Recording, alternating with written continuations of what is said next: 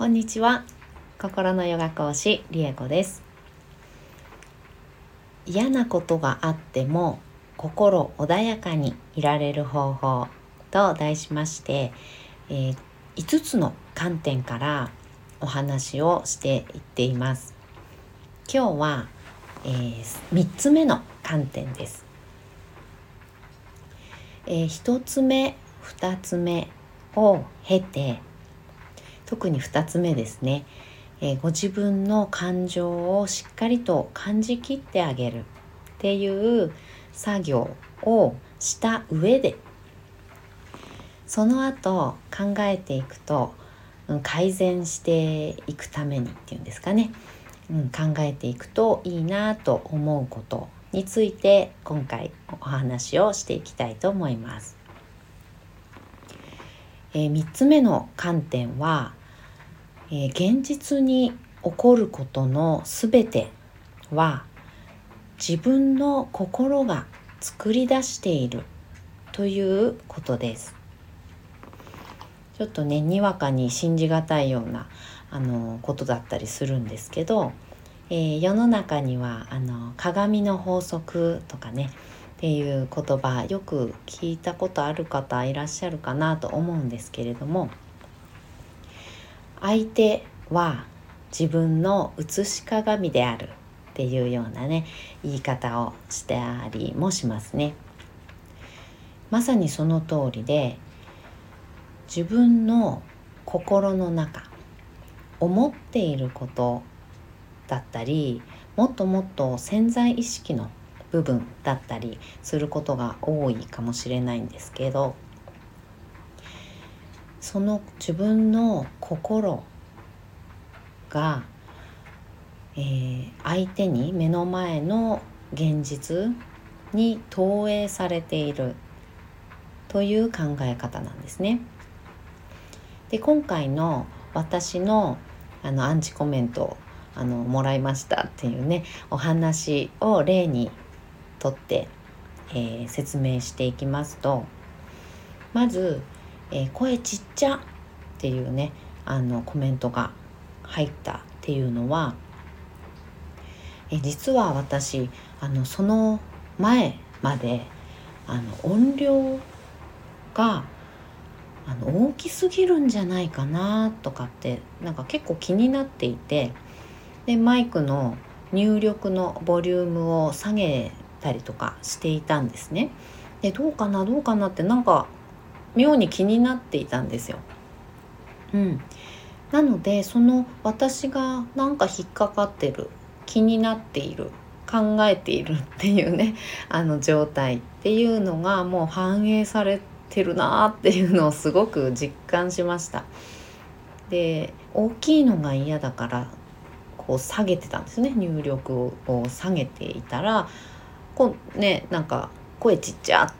入ったんですよね。うん、なのでこうなんか結構気にしすぎていたんだなっていうことを逆にあの教えてもらったなっていうようなあの気づきがあったりしました。で2つ目のにいただいたコメントあ2つ目3つ目だったかな、うん、いただいたコメントで、えーと「宗教活動ですね」っていうコメントが入ったんです。でこれっていうのは私は、まあ、パッと見あのまあ怪しいですねみたいな感じ。怪しいことやってますねみたいな感じにの印象として受け取ったんですよね。うん、でそれって何でかって言ったら何を隠そう。私の中にあの初めてねマントラとかを聞いたりと興味がね全くなくて通りすがりにねちょっとあの寄ってみた みたいな感じでね聞いてくださった方からしたらちょっと怪しいとか鼻に怖いとかであと瞑想っていうだけでねもうちょっと抵抗っていうか「あれ何それ?」みたいな感じでね怪しい風に思う方っていうのもまだいらっしゃるみたいなのでね、うん、なのでそういうふうに思われるかな。まだやっぱりそういう人いるよなっていう感じであの思ってたんですよ、うん、そういう気持ちがあるんですね。で特にマントラとかっていうとあのやっぱり宗教活動のお経とかっていうようなね感じで捉えられるとは思うのでね、うん、そういうことでなんかそういうふうに思う人もいるんじゃないかなって思いながらあのやっているんだなってあの気づかせていただいて、うん、で実際そういう思いっていうのかながあったんだなっていうのを逆にこう分かったっていうか、うん、そういうのがありました。でそうなんでそう思うかって言ったら私ね心のヨガ講師としてこうやってマントラをねあの配信させていただいてるのになんでそんな風に思ってんのかなってちょっとあの考えてみたんですね。でそしたらやっぱり私が初めてマントラに出会ってあの心のヨガの指導者っていうものにねなるべくあの勉強を始めようってなった時にあのマントラ唱えましょうってマントラの修行みたいな感じで あの結構厳しい修行だったんですよ。先生になるのでね。あの普通にあのなんていうのかな。取り組むというか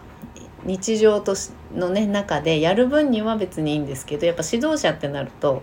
あのちゃんとできないといけないので あのちょっと厳しかったんですけどね。うん、でそういうあの勉強をやるってなった時にあのマントラ唱えるおなんかちょっと怪しい世界に足を踏み入れてしまったのではないだろうかって思ったんですよ私自身がですよ。うん、なんです。なのででもやってみたら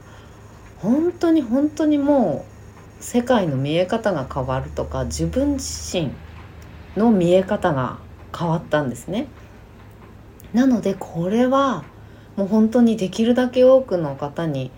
あの知っていただきたいって本気で思ったのでこうやって配信させていただいてるんですけどでも自分自身がね初めてそうこういうことをやりますよってマントラ唱えてくださいって言われた時にほっ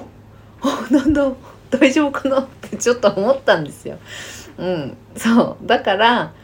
あの初めて聞く人はどう思うかなみたいな気持ち、うん、っていうのが私の中にあったんだなって思ったんですね。うん、という感じであの自分の中自分すら気づいてないようなもう奥底にしまっているような過ぎ去ったような気持ちであったりもっともっと奥の潜在意識かもしれないんですけどその中にある気持ちっていうのを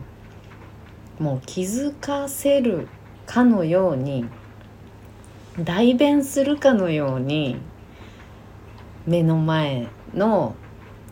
人だったり環境だったり目の前の現実世界にそれが投影される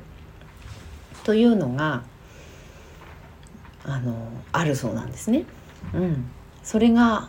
もう物理的にもねあの量子力学っていうねあの学問でもあの証明されちゃってるらしいんです。うん、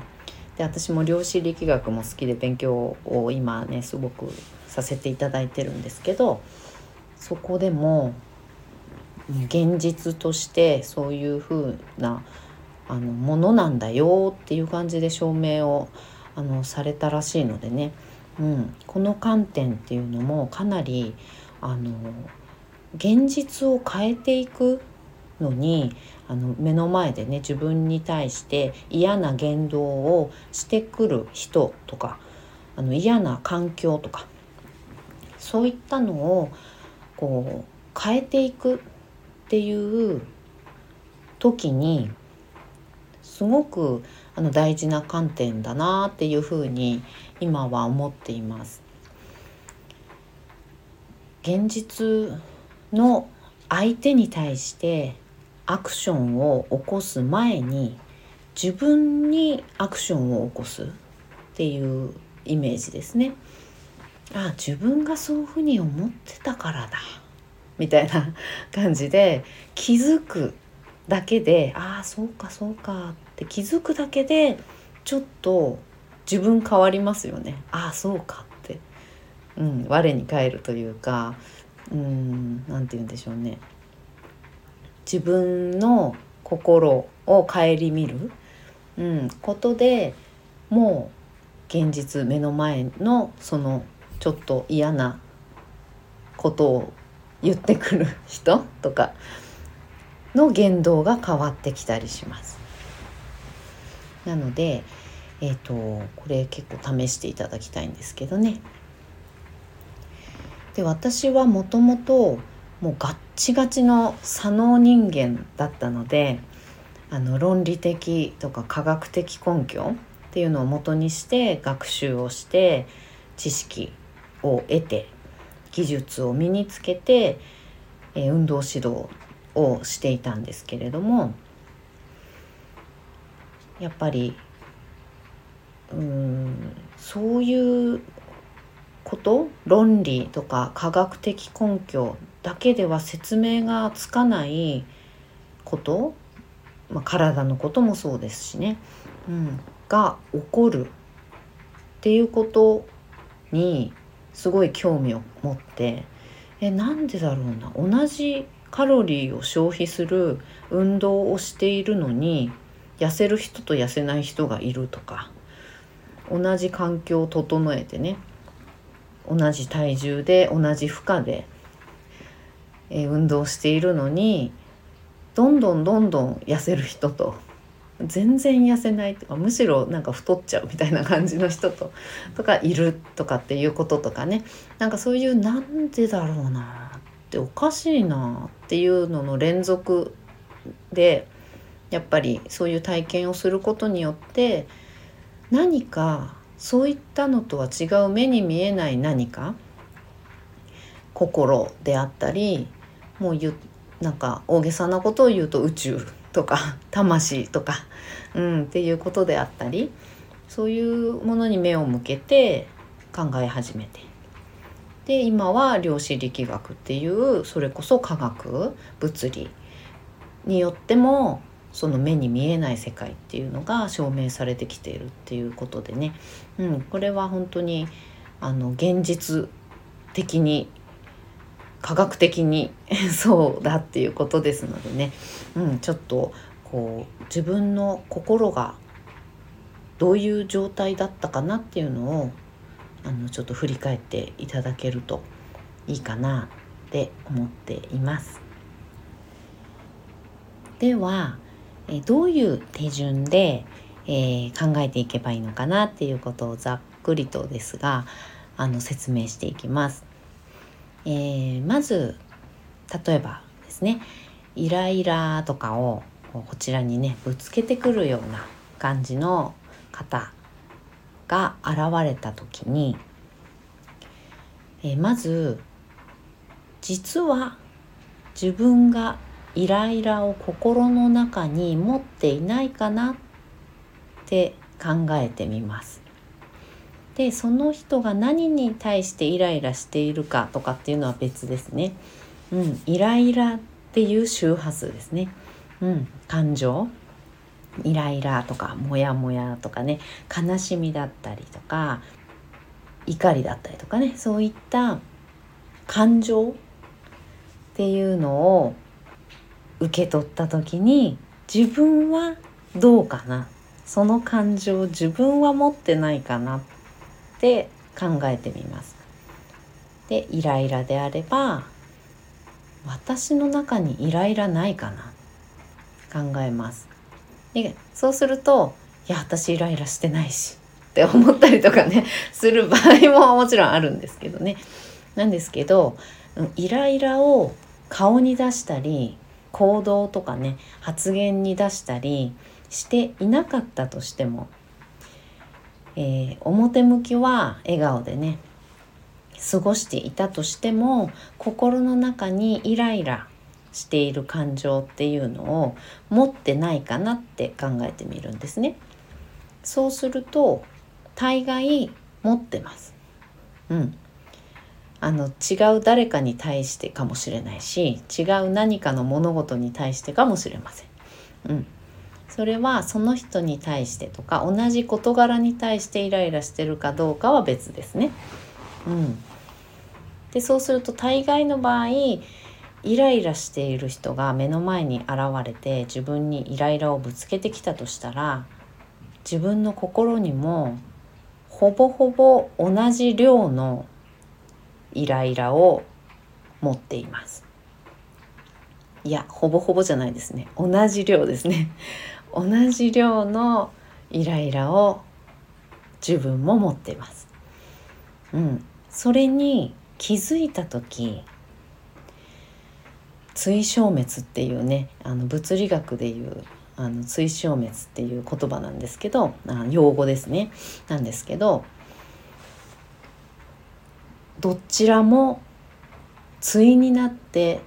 そのイライラは消滅していくという原理原則があるそうです。なので自分が気づけるかどうかにかかっている。